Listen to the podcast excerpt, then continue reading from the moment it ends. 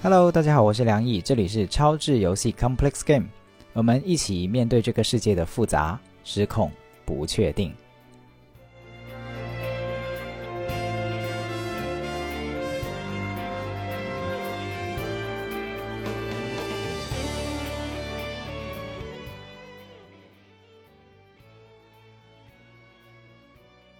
那开始之前，先跟大家说个小广告，就是我的高质量亲密关系工作坊的新一季已经开始报名了。在大家听到这一期节目的时候呢，它已经发布。那这一次呢，我们会有北京、上海、广州、深圳，呃，就是北上广深，再加上成都的场次，供大家去选择。那详细的报名入口呢，我也会放在收录里面哈。见谅，因为没有办法放链接，所以需要大家移步到我的公众号，就是有点良意啊。如果你搜微信公众号搜有点良意，就能够看到这个最新的工作坊的信息跟详情。那祝大家报名顺利。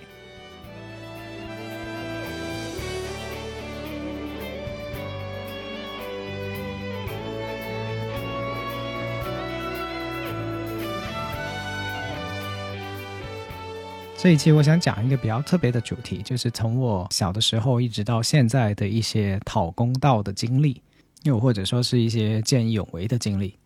那为什么想聊这个话题？是因为最近我有一个很好的朋友，他出差到北京去，然后丢了一个手机，是他在坐滴滴的时候下车的时候忘记拿了，然后他就想去找回他的手机，然后几经波折哈，最后就在警察那里发现，呃，透过警察的线索。因为他的手机一直有定位，然后就发现是这个司机拿了，并且是拿回家了。那这个是构成一个非法侵占哈。但是呢，因为滴滴不愿意的帮忙，所以就一直一直拖，一直拖，拖到过去十几天了。他跟对方可谓是百般的周旋哈。过了十几天，都已经好几次都绝望了啊。然后最终才拿回了手机。然后在他最难过的时候呢，就曾经给我打电话哈，这个哭诉这个整个很难过的过程。然后在听完他的故事，安抚完他，安慰完他，陪伴他完以后，最后我就想起来一件事儿，就是跟他说，我其实曾经在自己读高中的时候哈，有一个朋友跟我一起打篮球丢了手机，然后我就一起陪他去呃讨公道，因为其实他的手机是被人偷了，就是在打篮球的那个现场被人家偷了。然后偷了以后，我就陪他做了一系列的操作，最后把这个手机给找回来了。所以我希望这个事情能像一个锦鲤一样的哈，这个等于祝福到你能最后找回这个手机。然后结果过了一天，他的手机就呃送回来了，就是对方主动送回来，呃，透过这个顺丰快递，最后就回到了他的家里面。然后他就非常非常开心哈，拿到了他的手机。然后我也很开心，因为我的锦鲤就应验了。或者说生效了哈，所以呃很替朋友高兴跟欣慰，但同时呢，这个事儿也勾起了我很多的回忆，就是在我成长过程中，我我自己回忆中，所以这一期也是我的一期给自己的回忆。我经常给大家做节目，经常说一些公共的话题，但是今天却很有意思的是一个，呃，我到最后我发现可能是给我自己做节目。其实也不错哈，给自己做节目，把自己从小的一些回忆重新掏出来，那大家就当听故事哈。这里面的故事我感觉还挺有意思、挺有趣的。这不纯粹会是个人的回忆，你听到听到最后，可能你会发现，哦，原来生命中是有一个东西叫做呃见义勇为，有一个东西叫做讨回公道，并且我相信这个东西是每个人，如果你回顾你的成长。回顾你的生命，你可能也经历过，你可能也伸出过向别人伸出过援手，就是帮助的手。啊，你可以为他感到自豪。我也希望我的一些故事和经历，或许能给到你力量跟支持。那我们就开始吧，就从刚才我提到的这个第一件事情啊，就是在高中的时候啊，跟朋友去讨回了他的手机这个事情开始讲起吧，啊。那这个事情大概发生在我高二哈，高中二年级的时候。我那个时候非常喜欢打篮球，然后我有一个很好的朋友啊，他从东北，就是他全家从东北移居到我所在的南方的城市，应该是第二年吧，然后就转学过来的，身材非常高大，我们就叫他小白好了。就小白跟我一起去打一场篮球，其实是我邀他的，就到我家附近的一个篮球场去打篮球。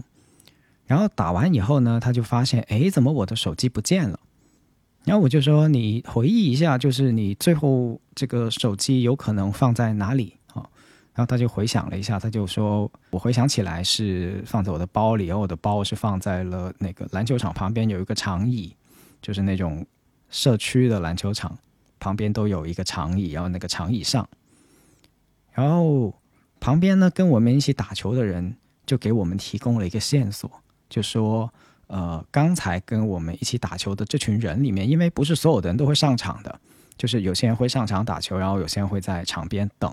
就说那群人里面呢，有一个人是经常偷手机的，是个惯犯。你们可以想一想，刚才那个人可能是那个人拿走了这样子。那我们就得到了一个巨大的线索，所以马上就去报警啊！第一时间是想要去报警。然后我就陪着小白啊一起去了第一次，相当差不多是第一次我去公安局报警，陪着他去报警。然后接待我们的是一个中年的男警官，我还记得他抽着一根烟啊，是个中年的大叔。然后他说了一句话，他应该说他问出的第一个问题就让我感到无比的震惊。他听完小白去阐述了这个过程以后，他问了一句话，他问说：“这个手机是不是离你超过五米了？”然后小白就愣了，他说：“呃，应该是吧。这个是公园的椅子离那个篮球场的篮球架的距离确实有十多米，就篮球场本身就很大吧，对吧？”他说：“那你问这个是为什么？问这个？”警官说：“既然离开了你五米，那这个就不叫偷了。这个就因为他已经脱离了你的控制范围，所以是对方捡到了你的手机。”所以在这个情况下，我们是没有办法立案的。哦，我现在回想起来，真的是虽然听不懂，但大受震撼。竟然呃不算偷，然后不立案哈。这个也跟大家说明一下，就是也算是留给大家一个悬念哈。大家可以回去查一查中国的刑法，在这个里面什么叫偷窃罪，什么叫做侵占他人财产罪啊？这是两个非常不同的罪名。然后他们的对应的立案方式也不同，呃，所以现在多年以后，我觉得很奇葩的这个言论呢，有了它的一个对应的解释。这是我多年以后再重新去查资料，重新去问一些人以后印证回来的一些呃细节啊。但当时反正就就信了哈。虽然其实如果你回从今天的角度回想的话，当场应该是多问一下的哈，多多去质疑一下的。啊，让这个警察去解释为什么这样都不能立案哈，但是当当时没有想那么多，当时只是个高中生对吧？然后就信了，然后呢就就回家了，没有还有什么办法对吧？这个警察都说不能立案啊，警察也没有办法帮我们去讨回公道。回家了以后，但是我想了一下，我觉得不对，这个东西我们的目的。不是仅仅是，或者说不仅仅是去抓到这个凶犯啊，这个犯罪的分子。我们的目的是想拿回手机啊，啊，就是那个年代哈，一其实对于小白来说，最大的一个困扰是手机不便宜啊，一千多块钱，大概一千多两千块钱，就是在那个年代其实不是一个小数目，一个高中生自己会挺难以觉得跟父母交代的。所以那个时候我的感觉是他已经很慌了，心里面非常慌。他其实非常想找回他的手机。然后呢，我们做了其实蛮简单的一个事情，就是当我们知道是呃这个人拿走了或者说偷走了以后，呃，我们其实有持续不断的打这个手机，嗯，尝试去打，就看看这个人愿不愿意接电话，要愿不愿意。类似于用某种方式哈，就是我们付一点赎金啊，就是等于这个手机像人质一样的，我们付赎金啊，然后你用某个方式把它送回来啊，不至于整个手机都不见了，打水漂啊，就尽可能减少损失，虽然不至于没有损失啊，这这是这是其中一些想法，当时的，但做的时候呢，就发现呃。头几次打的时候还是这个电话无法接听，然后到了后来再打的时候呢，就已经是呃什么不没有信号之类的，就是那个电话的打的应答方式其实是能够告诉我们那个手机是有没有被拔电池，就类似于这样的一些操作啊，就是他那个手机还是不是开机，还是已经关机了等等。然后后来打了一段时间以后就关机了。然后这个关机了，就我们的判断是什么呢？这个判断就是他已经要去销赃了啊，就是他偷到手了，然后他也不打算自己留着，就要就卖掉它。所以当时我就跟小白合计了一下，我就想，他竟然要，他竟然是个惯偷，对吧？他不是第一次偷手机了，他偷到了这个手机，并且这么快就关机了，手法非常纯熟。这就意味着他的销赃流程也应该会非常的纯熟，他不会在自己身上再多带这个手机太久，他会把它拿去销赃。所以我的思路就是，或者说我的当时做的事情就是开始去查以及去问，会去问人，就是距离我们这个篮球场最近的一些卖二手手机的地方是哪里，然后就在地图上面找，也是很有记很有趣哈，这个行动力不错。然后找了以后，就发现附近篮球场附近有三个这些卖二手手机的，并且很可能就有可能作为销赃地点的这些这些地方。那不远嘛，我们就直接骑自行车就杀过去了啊，跟小白一起就杀过去了。然后再去到第一个地方，然后去看，就在他的玻璃柜里面看。当然，我们现在回想起来，我现在回想起来，这个我里面我们有赌赌赌博成分哈，就是我们赌博他呃。不仅销赃了，这个销赃的地方还非常的嚣张，直接把它拿出来卖，就就放在了柜子里面。虽然这个几率是不高的，但是我们就去碰运气，还真的给我们碰到了。就是那个小白就看了一会儿，然后就我们就退出来，他就跟我说：“我看到了，我的手机就在哪哪个哪个玻璃柜里面，就放在上面。”我说：“你确定吗？”因为手机有很多样子长得差不多，他说我确定，因为那个手机的翻盖，它是一个翻盖手机。他说他的翻盖手机的翻盖上面有一个痕迹，他自己是知道他的手机在那个地方有个磕碰的痕迹，就就那个地磕碰跟他的手机一模一样。他说这个这个概率太低了，就是如果有一个手机跟那个地方一模一样的磕碰，呃，几率太小了，所以一定是他的手机。那当时我们就开始商量，就是怎么把这个手机还回来，类似于跟对方说吗？啊，对方会愿意给吗？就结论很简单，对方肯定不愿意给，对吧？类似于，然后是是不是要就是 call 警察？哈，就是打电话给警察，然后叫他到现场去帮我们在警察在场的情况下去要回这个手机吗？就类似这些的，我们都跟小白有过讨论，然后结论也是警察应该不会坑。去去，既然他都不立案啊，既然他都不觉得这是一个偷窃，那他不不一定可能会愿意帮我们去做到这样。所以当时我们其实商量了一个，反正留在我记忆中的就是我跟他一起走进去，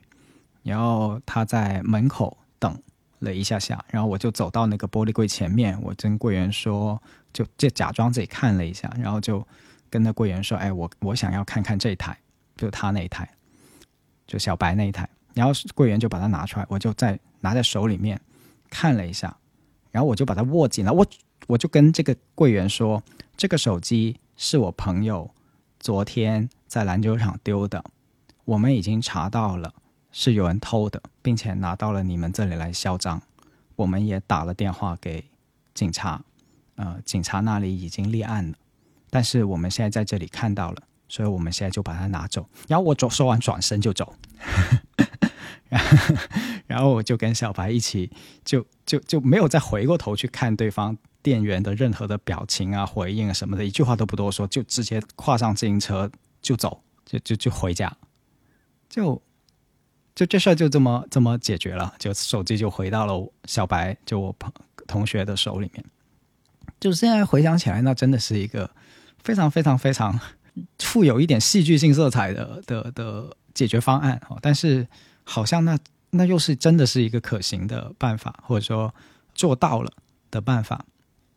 就我们可能是在打赌，就是这个销赃的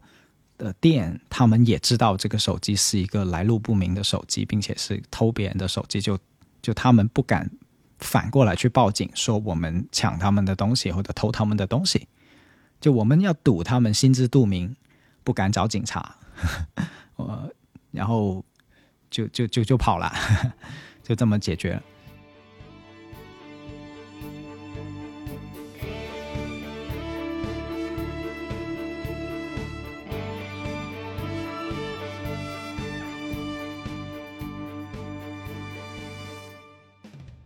所以这是这是第一个事情，就是我我回忆中就是讨公道或者说叫做见义勇为啊的第一个事情。第二个事情呢，就是到了大学，应该是大概在我大三还没有在大四的时候吧。啊，为什么我记得是大三？是因为这个事情的受害者啊，其实是师妹，就是我那个时候在做班导。或者说兼班啊，就是大学有一种机制，就是让这个大三、大四的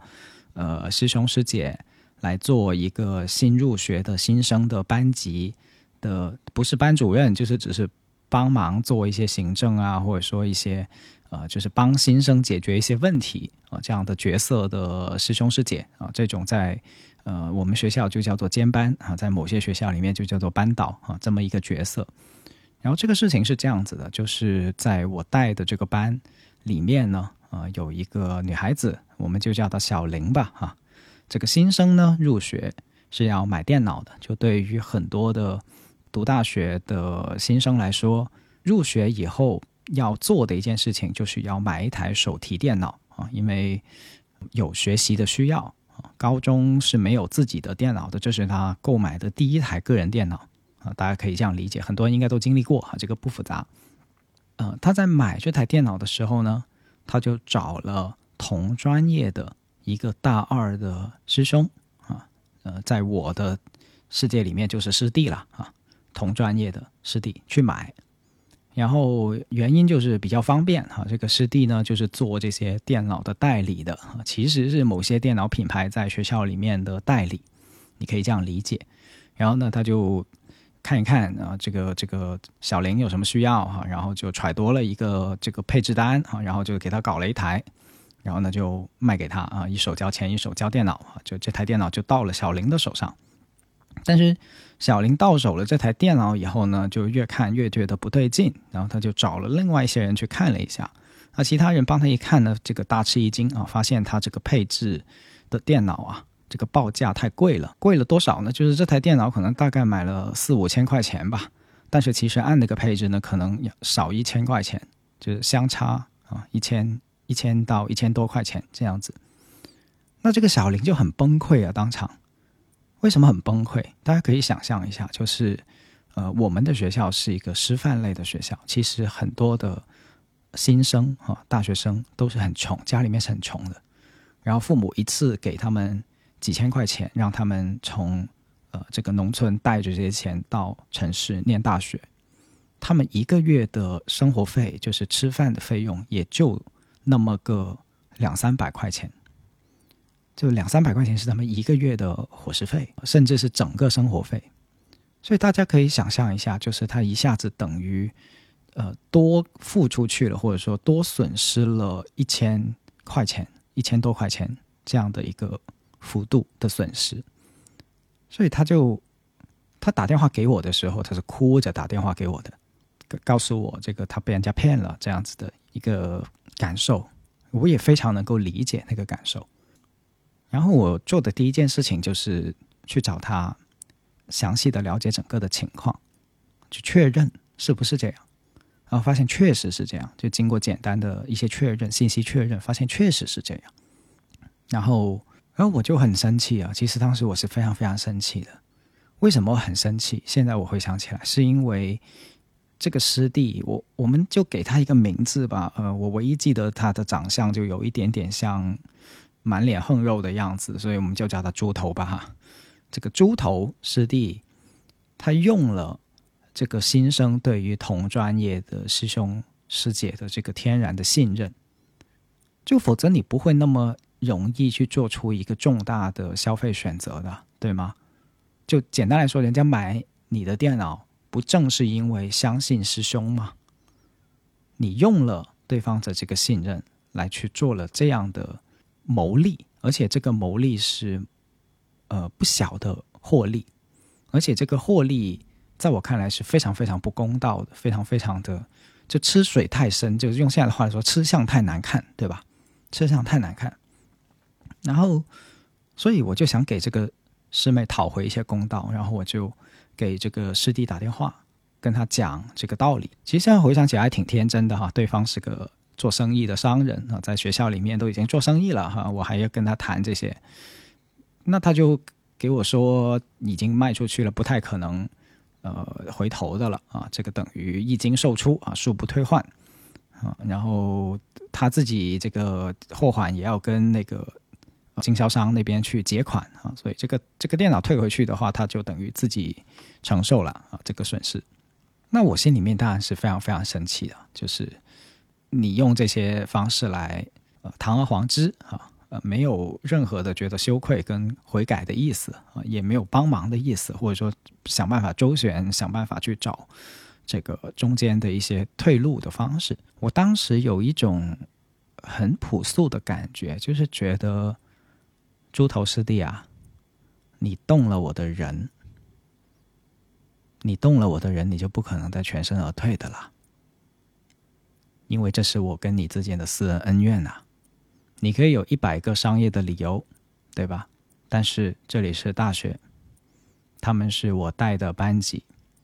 我有保护他们的责任。你骗他们，那就是骗我。你动了我的人，就要付出代价。这就是我当时很简单的想法。那有些人可能会很奇怪，哇，你对这个班导。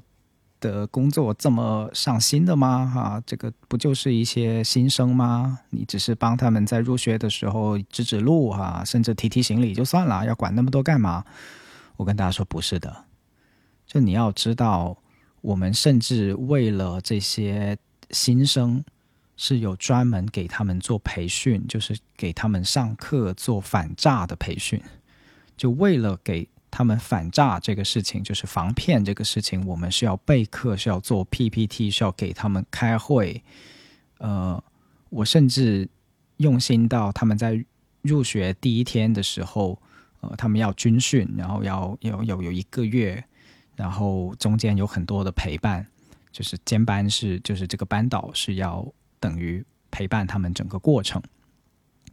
我为了要快一点的把他们认全，我甚至是把他们的样子打印出来，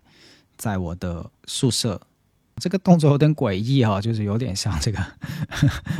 认嫌疑犯。但是我我不管，因为我想尽快的去记得他们每个人的样子，去叫得出他们每个人的名字。呃，至少我自己是特别上心这个事情，就是把他们当是家人一样的去看待的。所以。这个猪头师弟等于是骗了我的家人，就是你付出那么多去保护、去去陪伴、去帮助的人，然后被自己的人给给骗了，你可想而知这个情绪是有多大。现在我回想起来，我依然有一些情绪。嗯，然后怎么办呢？哈，打电话去好好说说话，然后他这个耍太极，对吧？用了耍太极的方式。然后挂了电话以后，我就开始做一些思考。我觉得人遇到事情的时候，尤其是遇到义愤填膺的时候，更加更加需要思考，更加更加需要冷静的去做出一些分析。我就在想，这个猪头师弟为什么能在学校里面卖这个品牌的电脑？那难道他是经销商吗？他只是一个大学生。他怎么可能获得经销商的资格？就只有在那些电脑城里面哦，正儿八经的开店，然后上面挂着一个经销商的牌子的人，才有可能是经销商。而且呢，大学里面是不允许这样的经营的，所以准确来说，他不可能从这个品牌那里真正意义上的拿到一个经销商的资格，也是一个不压货、不压货、自己不先把资金放进去的中间商。而他的这个角色。恰好是这些电脑销售的经销商或者品牌公司所乐见的，因为他们进不来大学，他们没有办法用一个非常正式的、正当的方式进入大学，但是他们又想在大学里面有销售、卖电脑给这些大学生，那么他们就需要在大学里面有自己的下线，所以这是一种对双方来说都有利的这样的一种生态。但是其实学校是不支持甚至不允许的。而且呢，他应该不是我们学校唯一一个做这个角色的人，做这个角色的事情。就是不同的电脑品牌都会有发展出自己的一批这样的在学校的下线，然后帮他们去这样子透过这样的方式去分销他们的电脑。所以我就想到了一个办法，我就编了一个故事。这个故事大概的意思就是，你现在不愿意把这个电脑给退回去，把钱给退回来，可以啊。那我呢就会组织跟辅导员说啊，现在学校里面已经有这个新生啊，因为这样的方式被骗了啊。这是在学校里面出现骗局啊、骗案呢，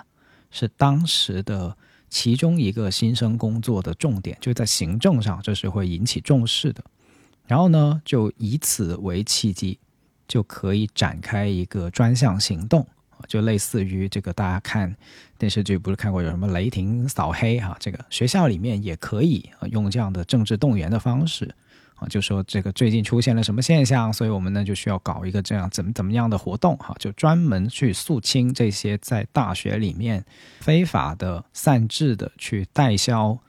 电脑，这这样的笔记本电脑啊，这样的一些呃学生下线啊，这个要取缔这样的行为，什么意思？意思就是说我直接把饭桌给掀了啊。这个我们搞这一出以后呢，就不是我来找你了，而是你所有的这些做这个生意的同行会来找你了，因为你干的这个事儿，所以直接让学校把你们整个相当于整个行业啊给取缔了，直接我把你的饭桌给掀了，你自己不仅不能以后做这个生意，你所有的同行都会永远的一直找你啊去算账，因为同时我也会放出消息。说是因为你的这个吃相太难看、太过分的事情，所以引起了这个官方的重视，引起了学校的重视，所以才引引发了这样的雷霆打扫黑的风暴。那我为什么会能够编这样的故事，能够做这样的故事呢？啊啊，是因为恰好啊，当时我有个一点点的小官职啊，就是在大学里面呢，每个年级。呃，都会有两个级长跟一个团支书哈，然后我呢就刚好是其中一个级长啊，所以呢是其实所谓的级长啊，就是跟团支书也是哈，这个就就是帮着辅导员去做事的人啊，就是辅导员的小跟班哈，然后处理一些行政的工作，但是呢这足够了啊，因为就已经给到他一个印象啊，第一，这个我跟。权力是靠的比较近的，跟学校的行政部门是靠的比较近的，关系也比较好的。第二，我熟悉这个行政系统怎么运作，可以去做这样的运作，就给他的印象啊，这个是不是真的可以？这个这个先不说哈，呃，这至少给他的印象是这样。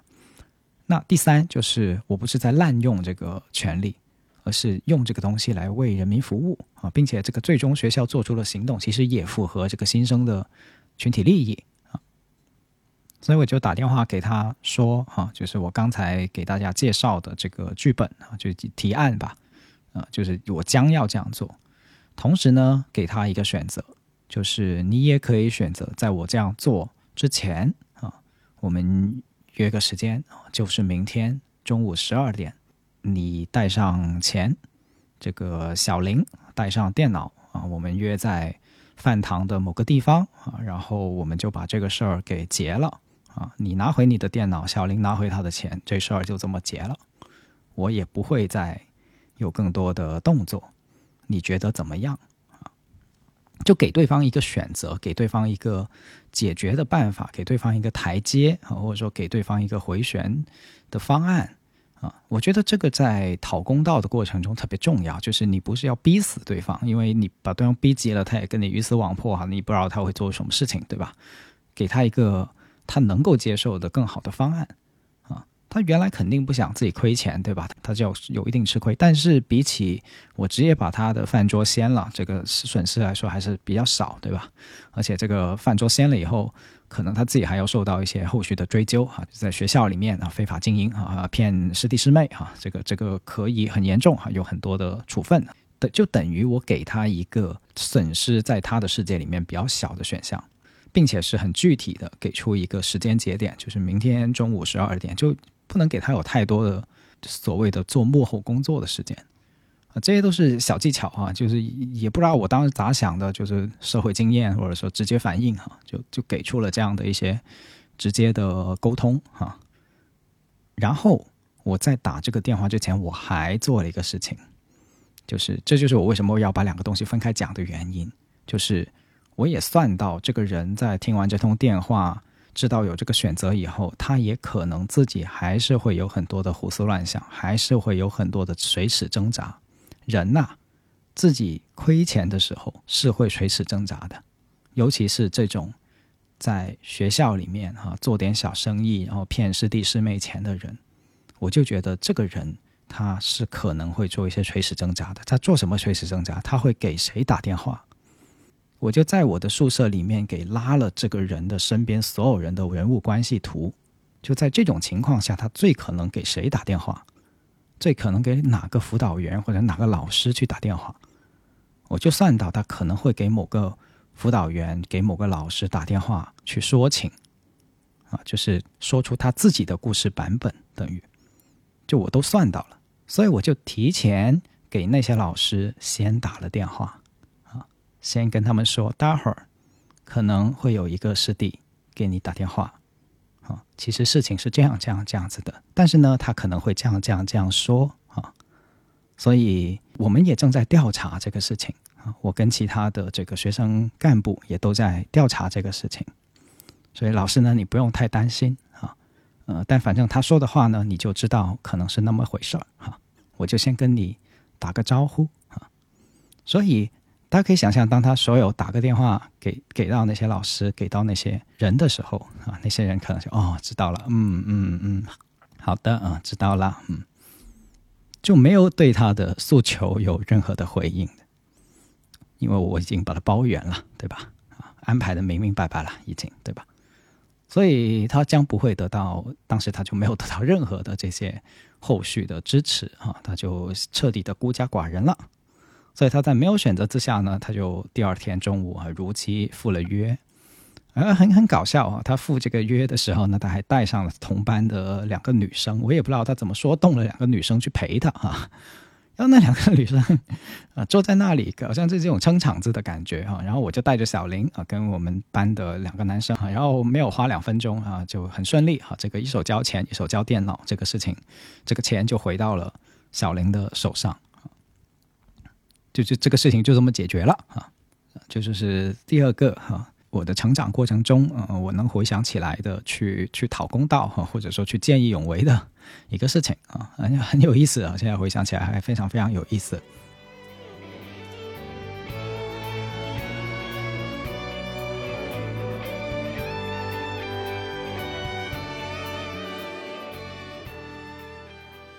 那第三件讨公道或者说见义勇为的事情啊，是发生在二零一四年，已经是到了我工作的时候了啊，就是出了社会，刚刚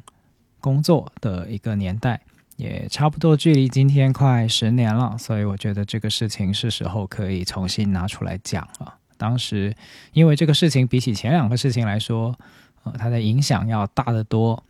它就已经不是一台手机或者一台电脑的问题了，它是关乎于一群留守儿童命运的事情了。事情其实不复杂啊，就是有一个公益的项目叫做“幸福列车”，它本来的做法是让乡村的留守儿童有机会到大城市。用公益的方式，就是他们自己不用付钱，然后就有这个在大城市参观、学习、游历以及跟父母团聚的这么一个机会，然后就同时跟父母有在城市的打工的父母有一个团圆的机会嘛。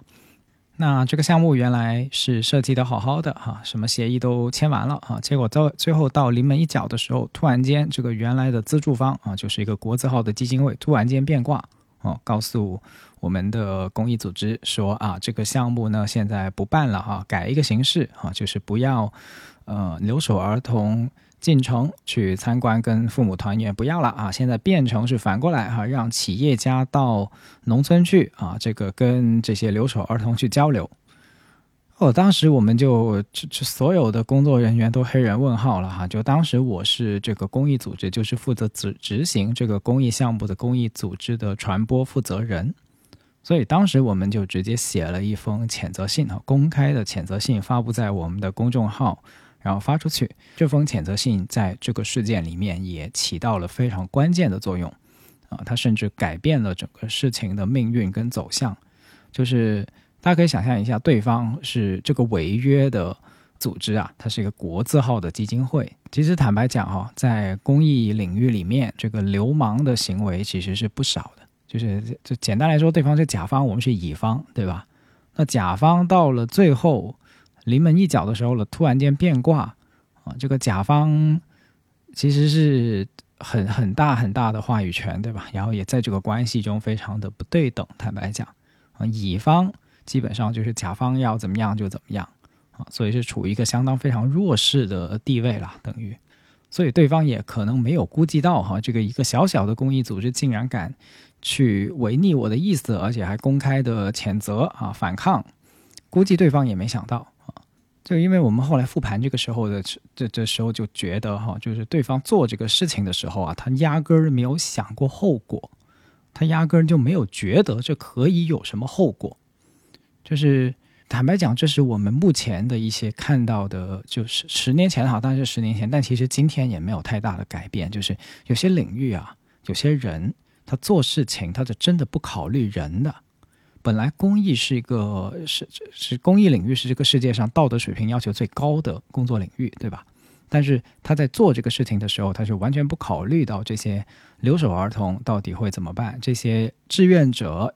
哦，这些已经付出的工作人员，所有的已经联系好的场地、投入的费用，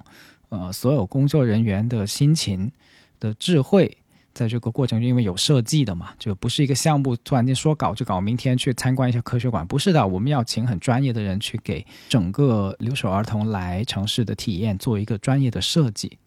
否则的话，就会变成什么？就是变形记那种，就综艺节目似的。其实对人的内心是有创伤、是有冲击，而不是良性的。所以这里面是有一个很专业的部分在那里。这封谴责信把整个事情的来龙去脉非常严谨的过了一遍，而且这个过过一遍，它是有一个证据链的逻辑在里面。简单来说，就是他提到的每一个发生的节点，它都是有。法律的文书以及往来的通讯记录作为一个证据的链条，对方是没有办法去抵赖或者去否定的。好，也非常清晰的等于给任何想要去了解这件事情来龙去脉的人以一个清晰的线索，然后也提出了很具体的想要后续怎么样发展的一些诉求，或者说解决问题的方向，就不纯粹是在发泄情绪哈。所以当时这个信发出去啊，通过公众号发出去以后，过了大概三个小时，它的阅读量就窜到了八千啊，八千多吧啊，这是非常非常非常就震惊的一个传播量来的。为什么？因为通常公益活动这些阅读量，微信的公阅读量是很低的，那突然间窜到八千，其实就等于整个行业哈，至少是南中国。呃，整个公益行业都知道了，并且大众媒体也知道，所以接下来的大概差不多十天的时间里面，就不断的、不断的有这个主流的大的媒体哦打电话进来去查询这个事情。呃，但是很有意思的是，因为这个谴责信实在是写的太好了啊，我写的啊，呃，它好好在哪里啊？不是王，不是不是自卖自夸，就它好在，嗯。我们的秘书长，我们的团队已经以及我已经不需要跟任何一个记者去解释这件事情任何的细节了，啊，就是因为这个信已经写的非常非常清楚了，它是一个就你几乎可以说就有点像案件笔录这样的调查调查报道级别的这样的一种陈述，嗯，滴水不漏的，而且是就是各方各面都有考虑。跟表达到，所以记者就不用采访我，我也不用采访我们的秘书长的，直接就是看这封信哈，就一清二楚了。他引用也好，转述也好，这个报道也好，就是用这一篇东西就全部就够了啊。所以这也是当时啊，就是我们我我写这封谴责信以及选择用这个方式来发出去，其中一个原因就是，如果你只是含含糊糊的哈喊一声哈，然后无数的人打电话进来查询，你要可能那十天的时间里面，你要重复讲这个事情讲几十遍啊，你总会有疏漏的，你总会有传递上的一些失误的哈，那就很麻烦了，到时候哈，就自己也要想办法给自己去减轻这个信息传递沟通的压力。啊，所以这是一个传播过程交互哈，就是信息交互过程中很重要的考虑。然后这个信发出去八千多阅读以后，就是整个行业都知道了。然后不到一个星期里面，我们其实收获到的是整个主流舆论的支持，就是基本上百分之九十五以上的媒体加上呃公益里面的组织加上整个大众舆论，这都都站在就是我们这一边。啊就是公益组织这一边，就是就是认为这个基金会这样做实在是没有道理，以及太过分了哈。啊，其实理道理上也是啊。你想一想这个事情，你就觉得真的很啊，我不想骂脏话啊，但是是真的很不很很过分啊，就是真的很过分。但这样就赢了吗？啊，其实没有赢啊，这个事情也远远没有结束，甚至后来我们才发现，这只是这个事情的开始。啊，为什么说是这个事情的开始？就是，呃，当这个信发出去啊，全社会都在谴责啊这个基金会的时候，这个基金会终于肯私下给我们打电话啊，啊，就是承认了这个事情是有问题的，以及他们说出了他们的所谓所谓难处跟情况啊，他们所谓的难处跟情况就是他们内部甚至都找不出一个工作人员去对这件事情。进行一个处理跟善后啊，他们说他们的项目官员啊就那么几个啊，然后现在他们手头上有六十多个公益项目啊，做不过来了啊，所以我们的项目只是其中一个被取消的项目，然后他们的秘书长还是他们的那个呃，就是就是呃理事长啊已经病了啊，在医院里面躺着啊，所以呢就哎，可是大哥你是个国字号的基金会。就是全中国只有十多家这个公募基金会有权利啊，按法律来说有权去对全对公益呃进行募捐啊。大家可能不了解中国的慈善法哈，就是依据中国的慈善法，只有那么十几个基金会是有资格进行公开的募捐，其他公益组织是没有这个资格的。所以大家参加的那些什么腾讯九九公益日是。有这十几个公募的基金会啊，去背书加持的项目，就其实最终你的钱是先要捐到给这些公募基金会，然后再回到呃各个公益组织，就是这执行。所以这就区分出了募捐跟执行，就是甲方跟乙方刚才那个不平等不对等就是这么来的，就钱只能去先去了这十几个公募基金会那里啊，然后再分分给。或者说叫做从用项目的形式去到这个不同的公益组织，当然这个里面有它一定的合理性啊，我就我就不多展开。但反正的意思就是，呃，这个国国字号的只有就全国只有十几个的这样的其中之一啊，这样的一个呃基金会，然后竟然告诉我们说，其实他们没人啊，他们只是一个壳儿啊，他们连。抽出人手去面对这样的一件危机，就是用现在话来说，就是公关危机的事件都做不到。啊，就这么个情况。啊，这个是我们万万没有想到的。啊，其中一个呃可怕又可笑啊又荒诞的这么一个结果，就是我们竟然是在跟一个空壳儿啊去较劲。啊，这说明什么？这说明其实是本质上是这个所呃所谓的美丽的误会啊，就是这群人其实压根儿就不想干事儿啊，他们只是想搞搞一些名堂，然后把自己的呃 KPI 完成，把自己的这个呃呃所谓的项目啊做一做，然后到某个地方去拍个照片，拉个横幅，对吧？然后向全社会到处去发他们在做公益啊、献爱心的这个照片，就完事儿了。啊，他们就是这么理解自己在做的事情的，跟要做的事情的。然后没想到有一个公益组织啊，较起真儿来了啊，投入很多，做得很专业啊，是，这真的是想要服务留守儿童。他们是万万没想到啊，唉，这个长叹一口气啊，这个这就是拥有在中国拥有公募权，就是为为实己拥有公募权的公益基金会啊的做派跟他们的价值观跟他们的能力水平跟做法就到这里了啊，我就不点他们名字了哈，感兴趣的朋友就可以去查。啊，这个呃，历史这都是写在史书上的啊，可以写进史书。这个，而且我不是开玩笑，就是后来有教授啊，中山大学的教授去研究中国的公益历史的时候，呃，这个幸福列车事件是进入了公益史啊。为什么？因为它后面有一个神展开，就是我们不是谴责了事。就我代表这个公益组织，不是发了一封谴责信，把对方痛骂一顿，然后舆论都站我们这边就算了。我们是重启了这个项目，就是我们最后是让这趟幸福列车重新开了，就这个项目最后还做完了，所以我才说刚才那那个谴责信只是个开始。然后对方说没人，那我们就说你说没人。这是不可能的。首先，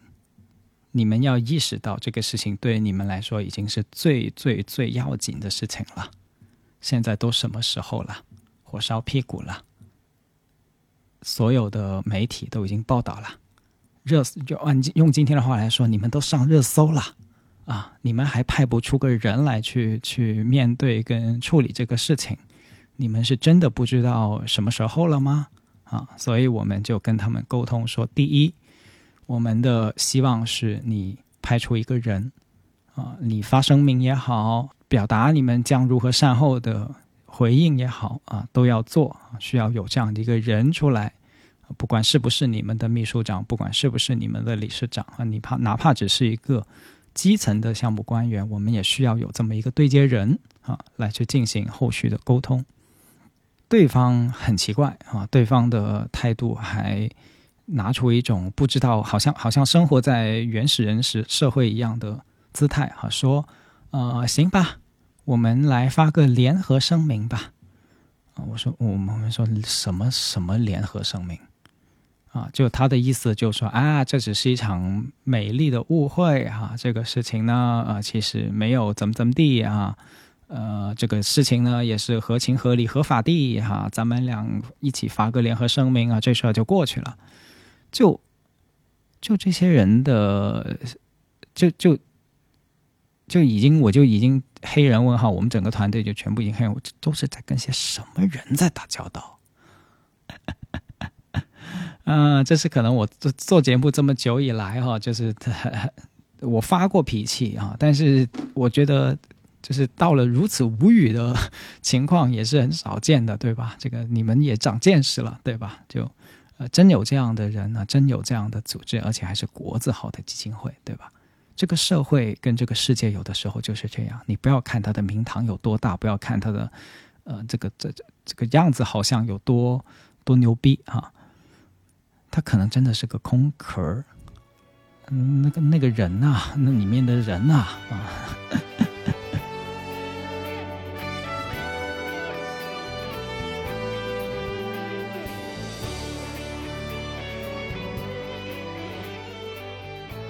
然后刚才说的是他们最初的回复，就是这个文章发出去啊，舆论的压力来了的头两天，他们就联系我们了，就给出了这样的回应。然后呢，大概过了两三天啊，他们发现这个舆论实在是，就你你你想象一下，你都上热搜，连续上热搜一周了啊，你就知道事情好像大事不妙了哈。不管你的反射弧多长哈，不管你的你的脑袋多。就是就是脱离社会哈，你你都已经收到了强烈的声音啊，甚至可能相关部门都会找他们谈啊，这个已经不是你一个基金会死猪不怕开水烫的事情了哈，整个行业都开始出现这个形象跟信誉的问题了，所以他们就给我们提了一个方案，大概的意思就是说啊，我们这个项目呢，这重新办啊，重新办。这个幸福列车还是要开起来啊，并且呢，我们先发一个联合声明，好不好？哈。那我们肯定不干呢。为什么不干？就是这一看就是个缓兵之计，就是一旦跟他发了联合声明，对吧？这个社会就觉得说啊，这个没事了，没事了，这事过去了。然后他项目不做怎么办呢？他就一直拖下去怎么办呢？我们要谴责第二次吗？狼来了，这个事情啊是没有第二次机会的。你要知道，狼来了就只有一次机会。你去发声明、调动社会舆论，你就只有一次机会。这个是。这个是社会规律，这个是舆论的规律，也是传播的规律。所以，如果没有得到很切实的保障性的措施，这个项目真的能重启的话，那我们就纯粹是给自己自掘坟墓。就你不要看他现在好像说自己拿不出人什么的，一旦舆论下去，他就会开始对付你，对吧？这个我们生活在这片土地上啊，这个多少的事情，我们还是有一些社会经验的。我们都是成年人了，对吧？用成年人的方式去思考这个世界的复杂性啊。我很少说什么社会黑暗面，但是我觉得这个社会有很多的复杂性啊，有很多的人他不是用善良逻辑，不是用善意去行动啊，去回馈的。但是虽然是千般不愿意，万般不愿意想自我保护，对吧？但同时他提的这个诱饵啊，太有吸引力了。我们的目的其实是真的想重启，就真的想留守儿童能够成型，因为义工也呃，就是就是所有的准备工作都做好了，然后那边的留守儿童其实已经满怀期待了，所以重启，呃，我我我是觉得在讨公道的过程中啊，就是让自己成为好人，让别人成为坏人，永远不是第一要务啊，我得清楚这个事情里面。你想要什么，或者说就是你想你希望什么样的美好能够回来？你希望什么样的美好最终能够发生？这个是我觉得在讨公道的过程中，或者说在见义勇为的过程中，呃，始终心里面要装着的，也是一个指南针。哦，就是对方可能会以此为诱饵，但是如果能够确保这个诱饵。变成一个落地的真实发生的事情的话，那么这也是一个推动的方向。所以我们当时第一是不答应，同时是让对方拿出他们的诚意，或者说拿出他们的保证，就是你呃要做这个项目，那么什么什么东西是要到位的，你的对接的项目官员要到位，你背后提供的后勤资资源要到位，你的列车要开呀。嗯，火车票你至少得买吧，对吧？这个这背后都有钱跟人的工作作为保障，这个才能做。那在这些东西都保障都到位了以后，我们再发联合声明，对吧？那着急的当然是对方啊，因为这个舆论就不断在谴责他们嘛。啊，这个在接下来的一两个星期里面啊，这个压力都在都在他们那边，所以等于是我们用这个。大家的正义感，用社会的舆论的压力，让对方最后拿出让这个项目能够重新进行的资源保障协议、承诺等等，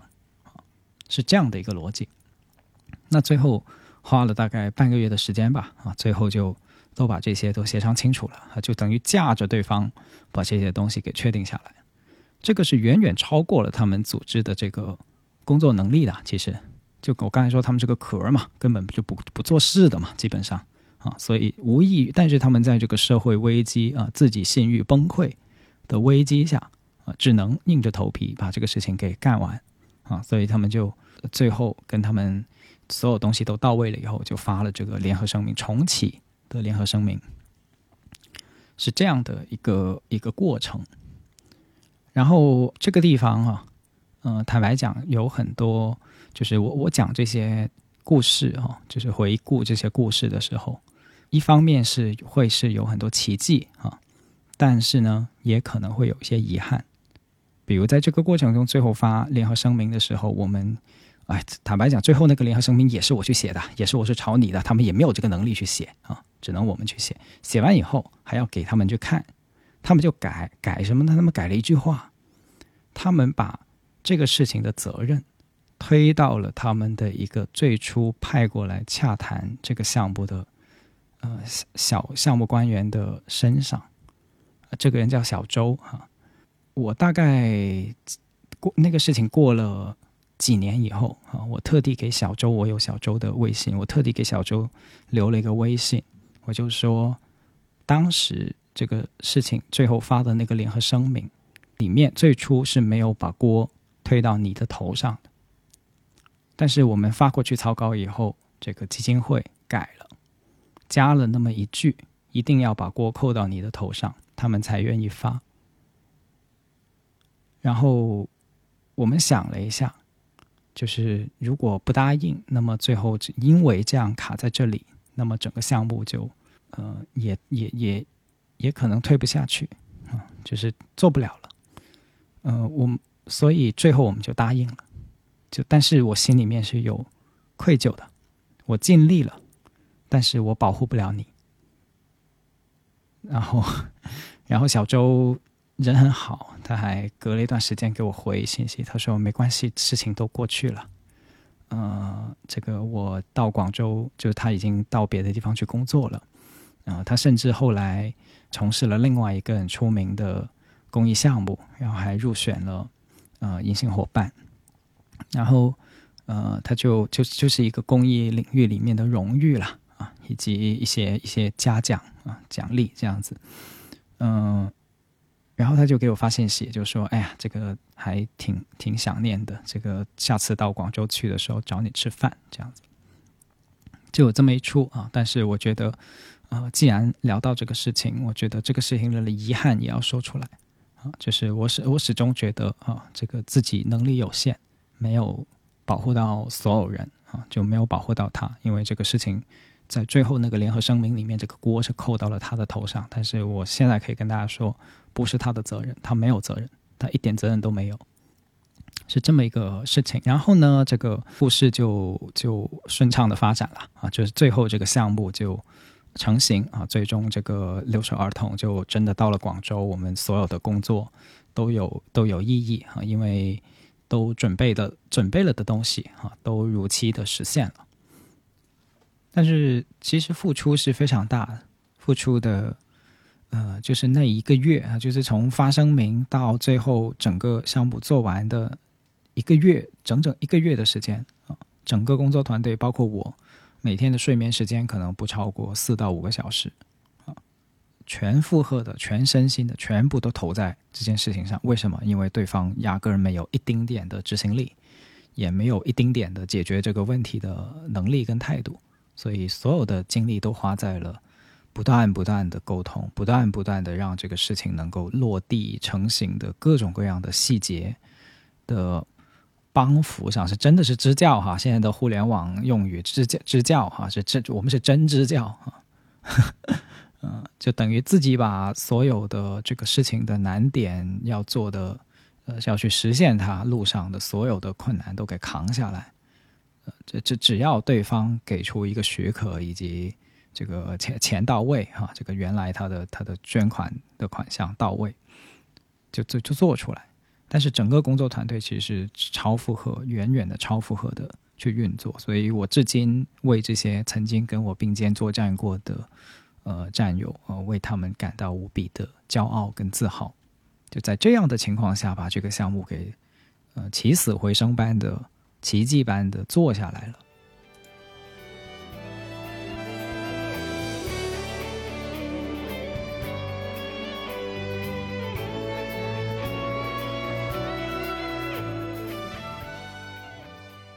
然后我以为这个事情就这么结束了哈，结果到了二零二一年，就是今天我去查这个事情的一些呃当时的资料的时候。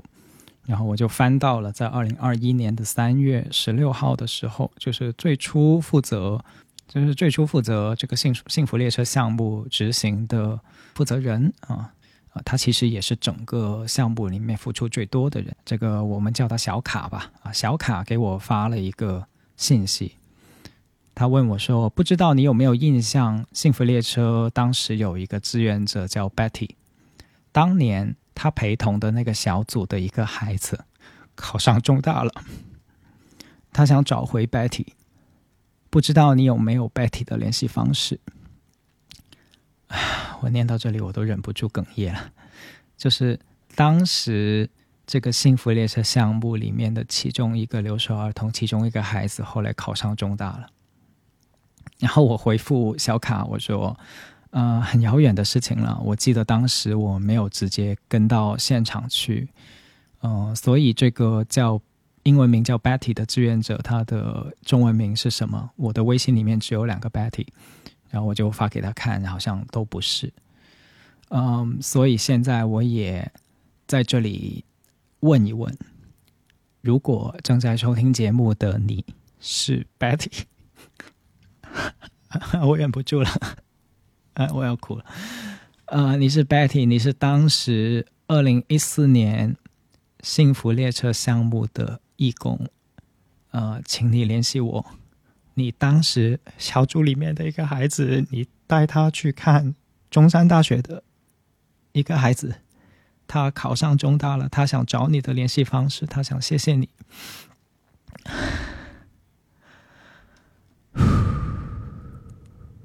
对对，所以有的时候不要放弃。有的时候不要放弃。呃，如果我们足够努力，这个世界是会好的。嗯，如果我们呃足够的谦卑，足够的团结，足够的有耐心，这个世界会好的。嗯，对，这个是呃第三个。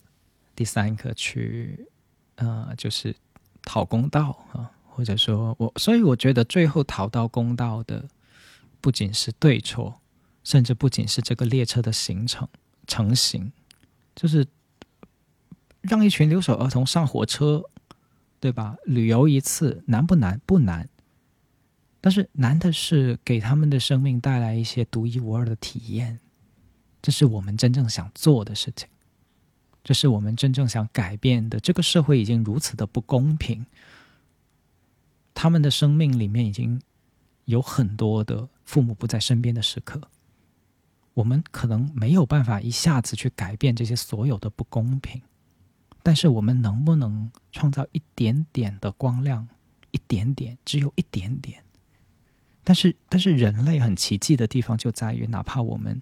我们是给点阳光就灿烂的生物。我希望大家去相信这一点。我们是给点阳光就灿烂的生物，我们有时候只是需要一点点的阳光，所以不要放弃。嗯，当然，现在回过头来想，也是很幸运啊，就是幸运事情发生在那个年代啊，发生在二零一四年。那如果是发生在今天啊，发生在现在这样的互联网环境里面啊，事情是不是会？这样子走向这样子解决真的不好说，对吧？因为当年的舆论啊，当年的公众，当年的网民，基本上都站在了呃弱势的公益组织的这一方啊，是帮助了，等于是帮助了我们。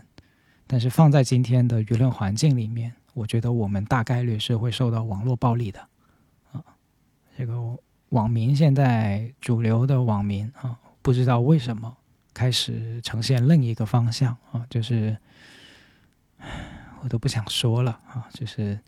谁比较弱就对他下手啊，谁是在受苦就对他施以铁拳啊，就是向弱势者抽刀，就我都能想象，就是如果这个发生在今天的话，那这个基金会大概率是可以抵赖掉的啊，甚至可以反咬一口哈，甚至这个公益组织会啊，一一个不小心啊，身败名裂都是有可能的啊，因为现在的网民是可以有无限的呃抬杠的能力啊，以及这个对弱者下手的本能啊，我们都经历过现在越演越烈的网络暴力，对吧？毫不意外，毫不意外。但是我想说，嗯。变成这样，虽然不知道为什么会变成这样，但是，嗯，如果他要变好，靠的也是我们每一个人，哪怕多一个人，都有可能不一样。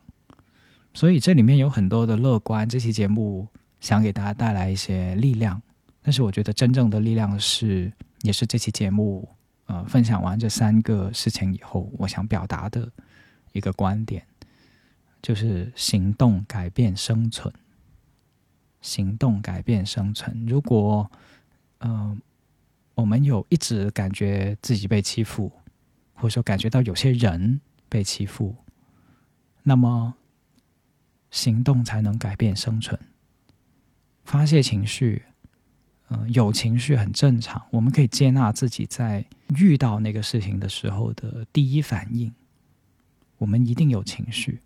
我也有，但是我们不要停在那里。我们可以有行动，因为行动是是让我们能回到一个安心的状态，真正的归宿。我觉得是，就是。我自己是个做，目前是个心理工作者，主要是做心理的工作。但是我觉得，如果心理工作没有行动，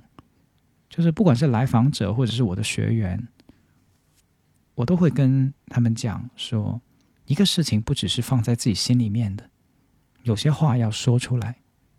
有些沟通最后要去沟通，有些交流，有些行动最后要去做，事情才会有改改变。情况才会有变化。如果只是在心里面想，那那是精神胜利法，那最后也不会胜利的，因为你的心不是那么好骗的，人类的心不是那么好骗的。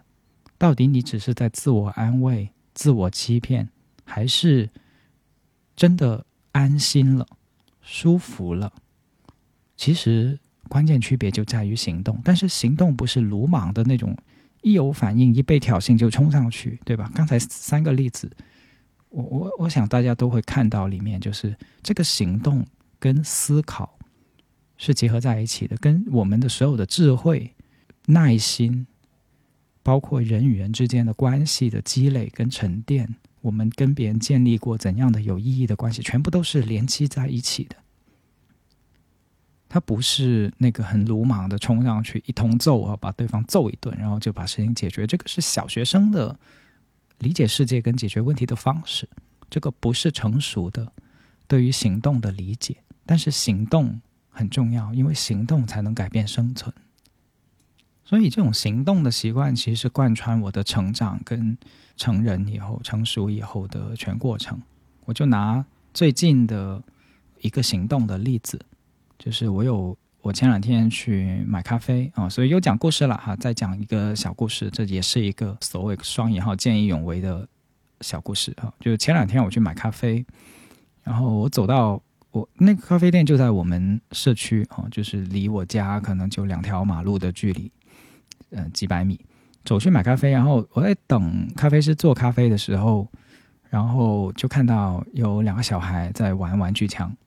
呃，说是玩具枪啊，但是那把枪是非常非常逼真的啊，是一个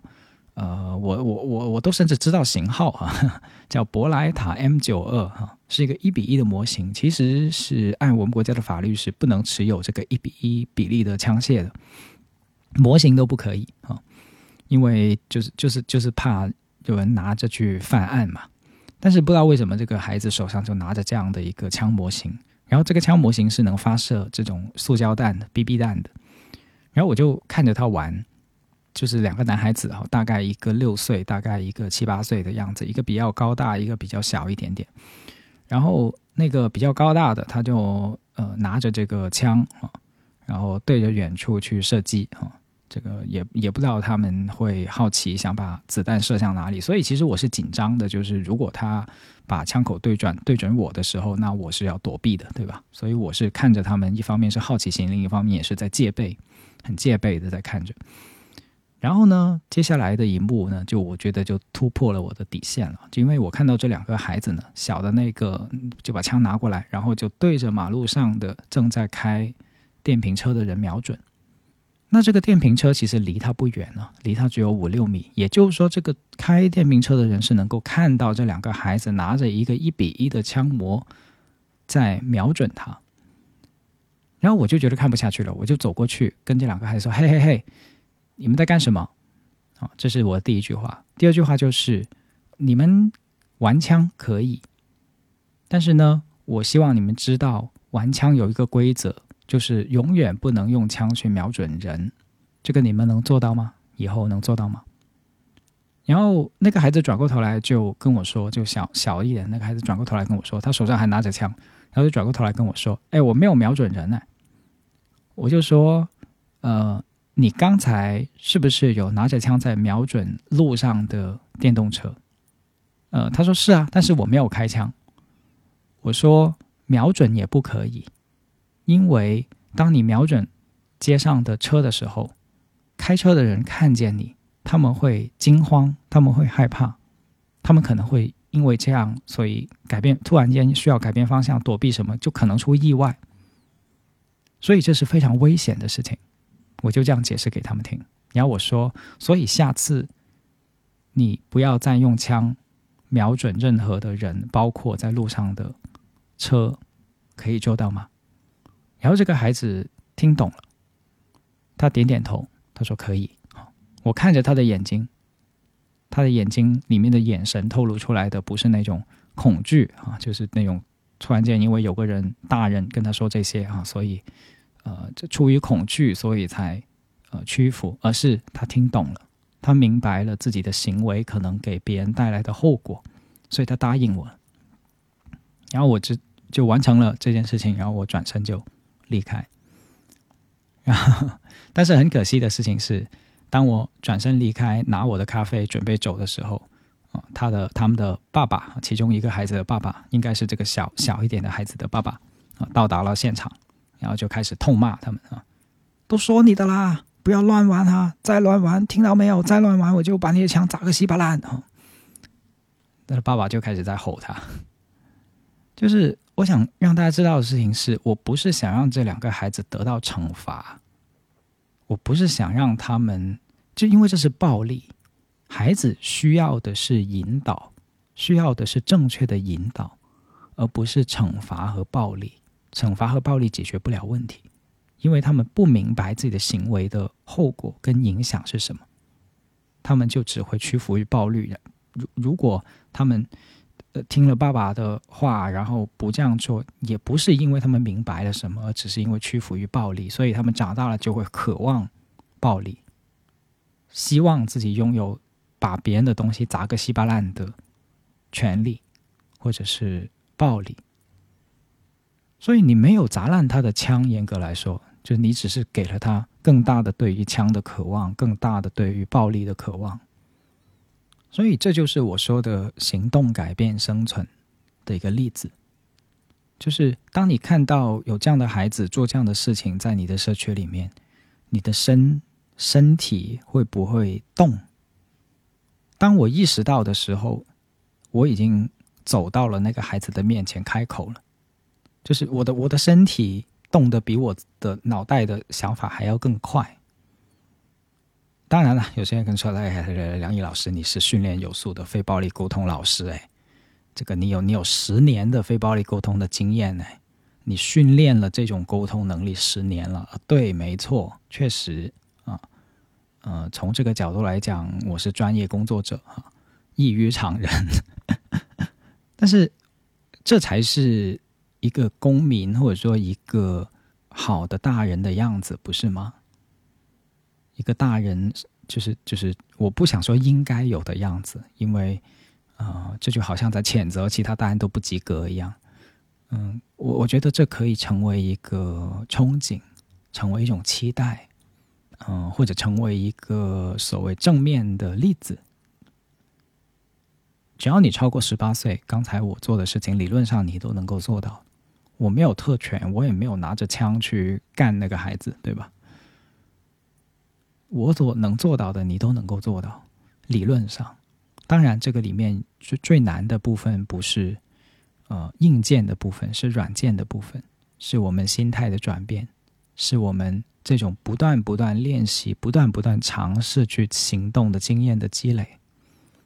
这就是我所说的行动改变生存。透过你的言行，透过你一次次的对于再微小不过的一些现象的介入。来积累你的行动的信心，积累你对于你跟这个世界是在真实的互动，你活在这个世界里，你有可以有所作为，哪怕这个作为是再细小的作为，这也是一种行动，也是一种作为。再小的作为都是一种作为，甚至有一些行动、有些作为，它是没有一个你要去跟他较劲的对象的。我举个例子，比如我有其中一个，我觉得是我生命中的一个选择，就是二零二零年的一月二十日。如果大家还记得的话，这个时间节点是什么？是新冠刚刚爆发的时间节点，就是在武汉已经传出一些消息了，但是呢，有一些。就是防疫系统那个时候还没有产生反应，全国级别就是还没有封城那个时候，然后甚至大众都没有得到充分的通知啊！大家可以去回看当时的自己的朋友圈聊天记录，就是从哪一天开始去转这些信息，知道这些信息。一月二十号的时候，没有人会评估到，或者说很少人能预测到、预见到这个新冠将会发展成未来三年。这个全球的如此大的一场浩劫，但是在一月二十日的时候，至少我透过一些信息渠道就已经判断出来，这个事情不简单，不简单到什么程度？就是现在就要去买口罩了。然后当时我我有这个判断的时候，我就走到了离我家最近的超市，我甚至都来不及跟家人讲任何的事情，我的。本能反应就是要动起来，要去买买两个盒口罩。然后我去到的时候，口罩还是有的。就是我不知道大家还有没有回忆，就是当你想买口罩的时候，可能已经就哪里都买不到口罩了。但是我去到的那个时候，还是有很多口罩的。我当时做了一个选择，就是我拿起了两盒，然后就去结账，因为我心里面的想法很简单：其他人也要用的呀，其他人也需要。所以我就只拿了两盒，然后就回家了。这也是一个行动，很微小的行动，就是你给别人也留留口罩。当然，这个这个后面的事情证明太天真了哈。这个我们家用口罩都不止两盒，所以我们自己其实也不够用哈。呃，如果重新再给我选的话，可能我会买十盒左右哈，但是不会把所有的口罩都拿光哈，可能。我依然不后悔我当时的选择，我觉得我当时的选择是至今我值得自豪的一个选择，这也是一个行动。而这种再小不过的作为，就意味着你没有认输。而一个在战斗的人，永远拥有生活的意义的。我们说的战斗，不是去杀人，不是去打人，而是不向生活里面的苟且去屈服的这种战斗。我认为是真正的战斗。每个人都可以找到自己的这种有真正意义上的战斗的机会，就是不断不断的积累你的行动的经验、行动的意识，直到最后它成为你的本能，成为你生活的一部分，成为你一次次的无力、绝望以后重新回到有力量、回到安心、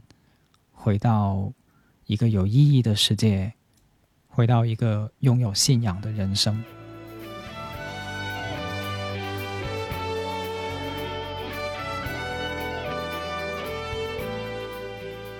好了，这就是这一期节目哈，百感交集啊，这这个讲的这些故事其实不是全部哈，只是挑了一些来讲，但是我觉得足够了哈，也。有很多给到自己机会去回忆啊，或者说重新去诉说当年的一些事情啊，我觉得，呃，这期也没有什么遗憾啊，这期也是一个行动，所以希望这期节目能带给你力量，或者带给你一些机会去回忆，在你的生命里面是不是也有一些行动，也有一些讨公道，或者说嗯见义勇为的事情。啊，我相信一定非常多。每个人都可能是英雄，英雄不一定需要是什么跳下水去救人，什么就这这这种啊，这种当然是，但是它不是唯一的形态。我希望更多的人在回忆起了以后啊，你也可以呃在评论区或者我们的讨论区啊里面去表达，或者是去共鸣、去回应。希望更多的人拥有力量，行动不息，生命不止。我是梁毅，我们下期再见，拜拜。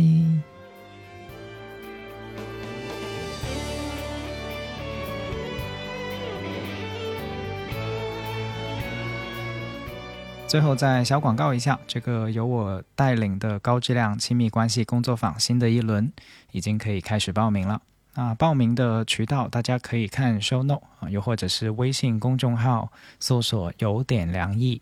有点凉意，然后就能够找到这个帖子。那我们也设置了一些优惠哈，比如是早鸟以及像二人同行。那现在是在早鸟期，从八月二十号。到九月十号啊，这个不长啊，所以大家如果有需要就抓紧，是我们的早鸟期。那筹备一个工作坊也不容易哈，也不是经常都有，所以啊，每年可能只会大概有两到三轮，所以很欢迎大家啊自己去报名参加，又或者是身边有亲朋好友哈，适合想感兴趣想走进来，那可以推荐给他们。